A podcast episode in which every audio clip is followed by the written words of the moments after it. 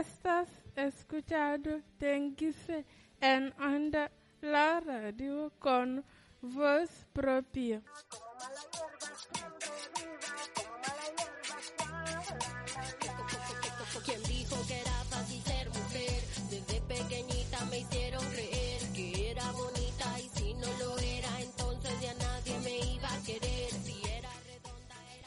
Buenos días, buenas tardes, buenas noches a todas, todes y todos. Un día más nos reunimos aquí en el IES Teguise para conmemorar el 8M. Nos encontramos con el alumnado del grado superior en igualdad y prevención de género. Está con nosotros Gian, María, Yulisa, Isabel y quien les habla, María Elena es mi nombre. A continuación vamos a conmemorar el 8M, el Día de la Mujer, y entre todas os vamos a resumir por qué se celebra, por qué se conmemora este día. Vamos a comenzar con el 8 de marzo de 1857. Se celebró en Nueva York una concentración bajo el nombre Pan y Rosas, en la que participaron cientos de mujeres trabajadoras de la industria textil, con el objetivo de reivindicar las necesidades de dignificar los salarios y las condiciones laborales de las fábricas en las que trabajaban, reclamar el derecho al voto femenino y el fin del trabajo infantil. Posteriormente, el 8 de marzo de 1875, cientos de mujeres trabajadoras de una fábrica de camisas, también neoyorquina, participaron en una manifestación contra los bajos salarios y las inhumanas condiciones laborales de las fábricas del momento. La jornada se cerró con la muerte a manos de la policía de 120 mujeres. Y en 1911, también en Nueva York, se produjo un gran incendio en una fábrica textil en la que trabajaban centenares de mujeres. La mayoría de ellas quedaron atrapadas dentro de la fábrica, en el epicentro del incendio, porque los propietarios habían sellado las salidas para evitar robos por parte de las trabajadoras. Esa madrugada, más de 100 mujeres murieron quemadas. Otras, del impacto al precipitarse por las ventanas de la fábrica al tratar de escapar del fuego. La tragedia provocó el nacimiento del Sindicato Internacional de Mujeres Trabajadoras Textiles. Las telas con las que trabajaban en esa fábrica eran moradas y con el incendio una gran masa de humo morado cubrió la ciudad. La leyenda que rodea el suceso sostiene que es- el motivo por el que el movimiento feminista está ligado al color morado. Lo largo de la historia, a las mujeres siempre se les ha dado el rol tradicional en el hogar. Hacer las tareas de casa, cocinar, limpiar, cuidar de los niños, tener lista la cena para cuando el marido llegue de trabajar. A finales del siglo XVIII, con la revolución industrial, las mujeres comenzamos a incorporarnos al mundo laboral. Sin embargo, no teníamos las mismas condiciones, cobrábamos menos que los hombres y no teníamos los mismos derechos laborales. La lucha por la igualdad en el mundo laboral fue uno de los motivos que originaron el Día de la Mujer. Existen múltiples beneficios en la participación de las mujeres en el mundo laboral. Entre ellas, en la política promueve la estabilidad económica y contribuye a fortalecer las instituciones. También está demostrado que una mayor representación de las mujeres en los parlamentos asegura el avance de las reformas de leyes discriminatorias y un aumento en la inversión en áreas claves como la salud, educación y protección social. La participación de las mujeres en la política debe hacer la diferencia en la manera de gobernar y trabajar por el interés colectivo. Sin embargo, la, gran mayoría de los jefes de gobierno está constituida por hombres. Cabe destacar que debe incumbir a los hombres y a las mujeres la responsabilidad compartida de cambiar esto, así como velar por la igualdad de género en todos los niveles políticos.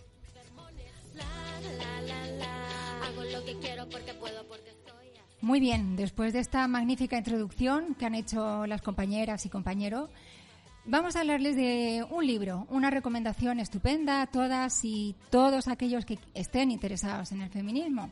Diana López Varela es la autora que en este momento nos va a ocupar con su libro No es país para coños. Curioso título, eh, muy interesante. En él se dan una serie de argumentos que nos van a venir estupendamente bien para contestar eh, a todo ese colectivo que de manera intencionada y claramente misógino eh, no hace sino crear confusión y alimentar prejuicios que nada tienen que ver con la realidad y desmontarlos. Aquí vamos a señalar lo que nuestra autora escribe. Allá vamos. No necesito el feminismo porque creo en la igualdad. Si crees en la igualdad, necesitas el feminismo. El feminismo busca la igualdad real, no solo la que aparece en las leyes.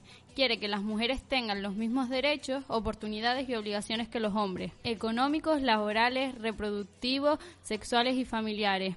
También busca la conciliación masculina para que los hombres puedan disfrutar del hogar, crianza y cuidados de la familia. Defiende la inclusión y no la discriminación de los hombres en los trabajos feminizados. Segundo mito de montar. No necesito el feminismo porque creo en la familia tradicional y quiero ser madre. Ninguna persona feminista lucha en contra del derecho a ser madre, pero el machismo sí critica a quien no quiere serlo. Los derechos a la maternidad, partos seguros y asistidos, si es tu deseo, prestaciones por baja maternal, son el resultado de la lucha feminista. A todas aquellas mujeres a las que les guste limpiar, planchar, criar, depender económicamente de su marido, siguen teniendo intacta su libertad de elección.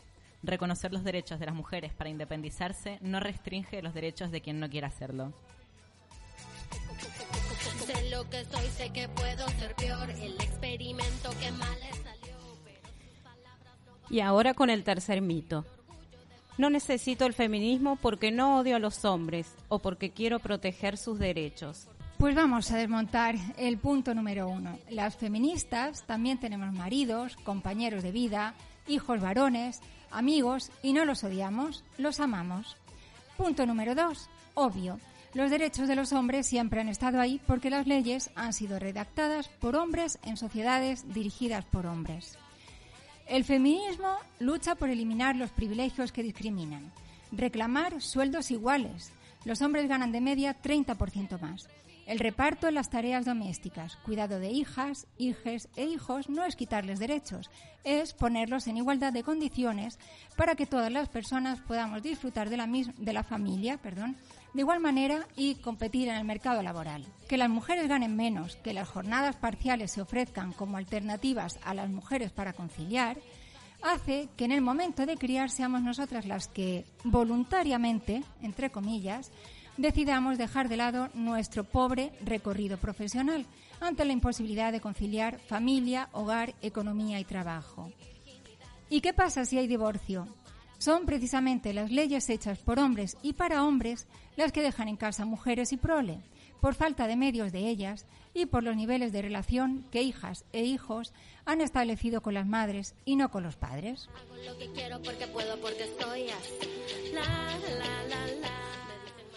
Vamos con el cuarto mito. No necesito el feminismo porque ya se ha conquistado todos los derechos. Pues bueno, este mito no es cierto. Los derechos reproductivos siguen siendo cuestionados y amenazados. La anticoncepción, contracepción, aborto están constantemente en tela de juicio. Los derechos de las amas de casa siguen siendo, siguen, perdón, sin reconocerse. Las trabajadoras domésticas siguen en la economía sumergida. Las Kellys cobran menos que sus compañeros camareros de barra o mesa. Según Naciones Unidas, harían falta 85 años para conseguir la paridad de género en el trabajo, 75 años para igualar los salarios y más de 30 para ocupar puestos de decisión.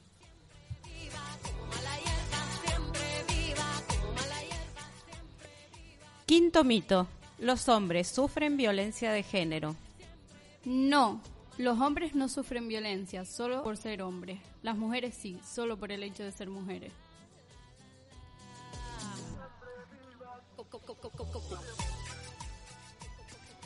Sexto mito.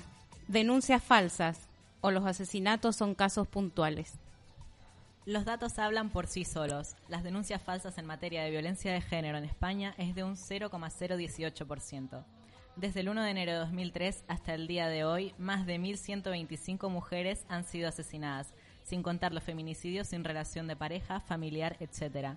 Solo por comparar la bestialidad de, de estas cifras, las víctimas de ETA en 36 años fueron 829.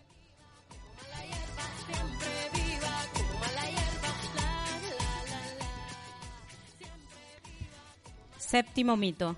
Las feministas son radicales y pretenden prohibir hasta los piropos. Son locas e histéricas o el feminismo lo mismo que el machismo. Vamos allá. Machismo. conductas, comportamientos y creencias que promueven, reproducen y refuerzan formas discriminatorias contra las mujeres. Embrismo, supuesto conjunto de creencias y prácticas sociales englobadas en una ideología que afirmaba la superioridad de la mujer sobre el hombre. No existe. Feminismo, principio de igualdad de derechos de la mujer y el hombre.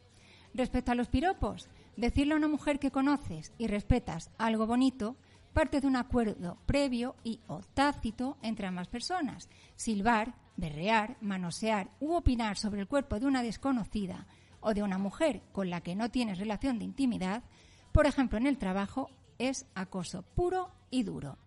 Denunciar y visibilizar las desigualdades constantes no nos convierte en radicales, sino en seres conscientes.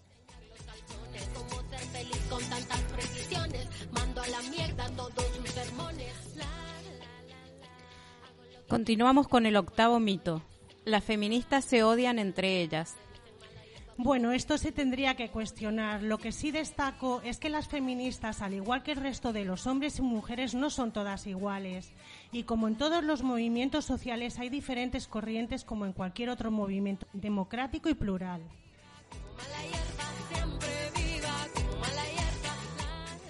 Mito número 9. No necesito el feminismo porque no quiero que se me trate diferente por ser mujer. Cabe destacar que ya te tratan diferente por ser mujer. Estamos tan acostumbradas a que esto sea así que ya no lo vemos.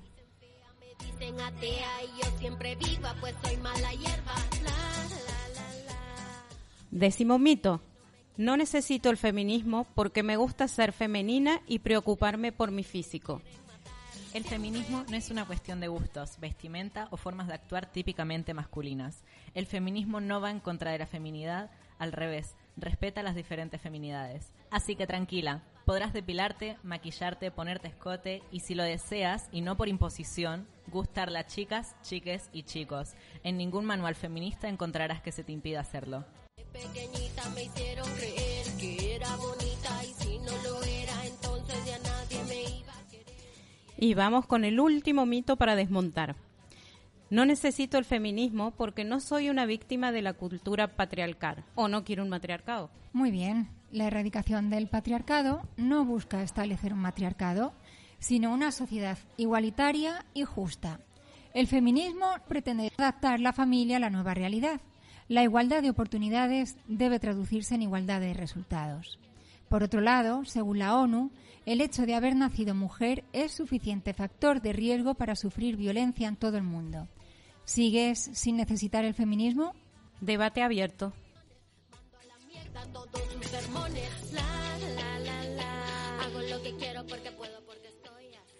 Hasta aquí el programa de hoy. Nos despedimos. Invitamos a la audiencia a la reflexión. No dejen de profundizar, de documentarse para poder fundamentar sus posturas y opiniones, recordando que el feminismo es una búsqueda de la igualdad. Hoy 8 de marzo, desde las 17 horas, estaremos en el Parque Ramírez Cerdá, desde donde se iniciará la manifestación por el Día Internacional de la Mujer. Te esperamos, con todas y a por todas.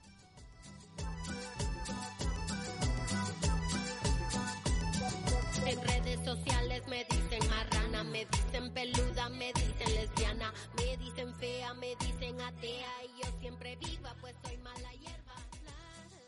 Has escuchado Tequis en Onda, la radio con voz propia.